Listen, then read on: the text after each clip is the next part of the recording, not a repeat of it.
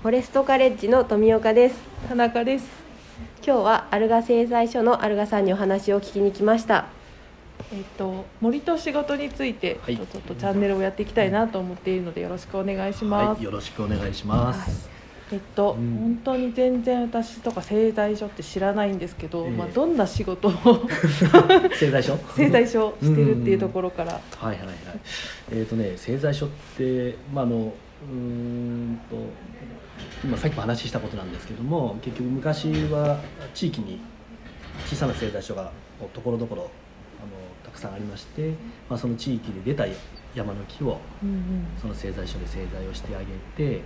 でその製材した材料を使って家を建てるっていう、うんそういう文化が、まあ、特にこの稲谷には、うん。もう戦前から戦後にかけて普通にあった、だから製材所っていうのはねあの別名製版って呼ばれて製材の製っていう字に板、で製版製版うん。だからあの製材所のことを製版製版っていうのね。だから地域にね製版って呼ばれるところがたくさんあって。うん。板を作るっていうのがメインだったってそうだね。ねまあ、まあもちろん柱もあの作ったりもするんだけどもやっぱり板にするっていうのが製材所ね。板をする板にするっていう技術がうん難しいってことですよね。そうあのやっぱりその特殊なあー、まあ、モーターを使って昔はね丸ノコっていう、まあ、大きな刃物であのののこで、えー引いてましたね。でそれがあの今は帯のこっていうねちょっと後で見てもらいますけどあはい。あのもう直径3メートルもあるような大きなノコで太い、うん、丸太を製材していくんですけどうも、うん。ん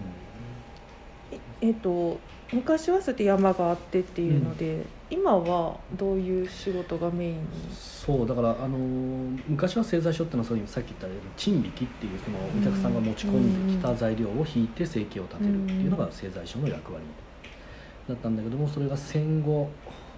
だね戦後、まあ、高度成長時代になって、海外から材木が、まあ、たくさん輸入されるようになって、まあ、地元のこういう木があんまり使われなくなってきた、そうするとやっぱり製材所の仕事がねあのなくなってきて製材所も結局海海外からなんだろう材木を輸入してうんでそれをまあ製材してあの、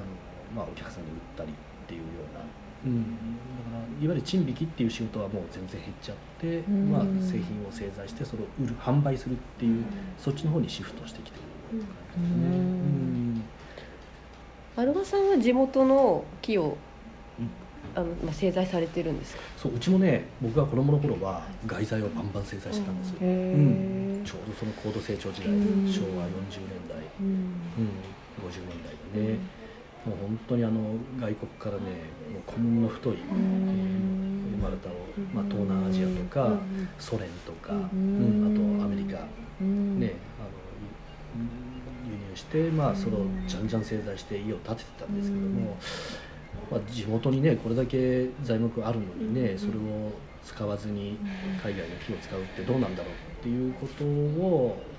声を上げ出したのが、まあ、うちの母。へえなんでお母さんなんだろうね、うん。まあ、もちろんそのうん。僕らもね僕らもそのうちの親父だってそういうことは感じてはいたんだろうけどもやっぱり効率を考えるとうんそっちの方が全然早かったし、うん、でもやっぱりこの地元にこれだけ木があるのにねそれをちょっと使おうよっていうふうに言い出したのがやっぱり女性陣へうえん。なんでだろうね。なんでですかね。気になります うん。ね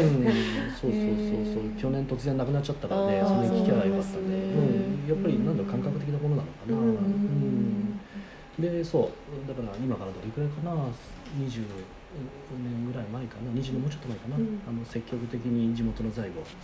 使っていこうよっていうことで、うんあ違うもう30年ぐらいになるかな、うん。平成のじゃあ初め頃そうそうそうそうそうねそう。まだ僕がねこの仕事を継ぐ前へにえ少しずつその外材バンバン使っていた当時はもうそれが当たり前だったんだけども、あの少しずつこの地元の材を使っていこうよっていうことで、うんこれはこの辺でも珍しくそうだねったんですか？あのもちろんあの地元の材ももちろん使ってはいたけれども、うん。他の製材所でもね、うん。でもやっぱり圧倒的に量的には外材を扱ううん方が多かったんだけれども、うん。そこであの地元の材をもっともっと使っていこうっていうことで当時とするとちょっと早かったかなその意識は。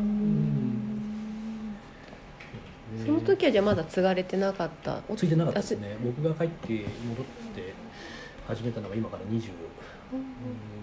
年ぐらい前かな、うん、でもその僕が帰ってきた時にはもうすでにその地元材を積極的に使って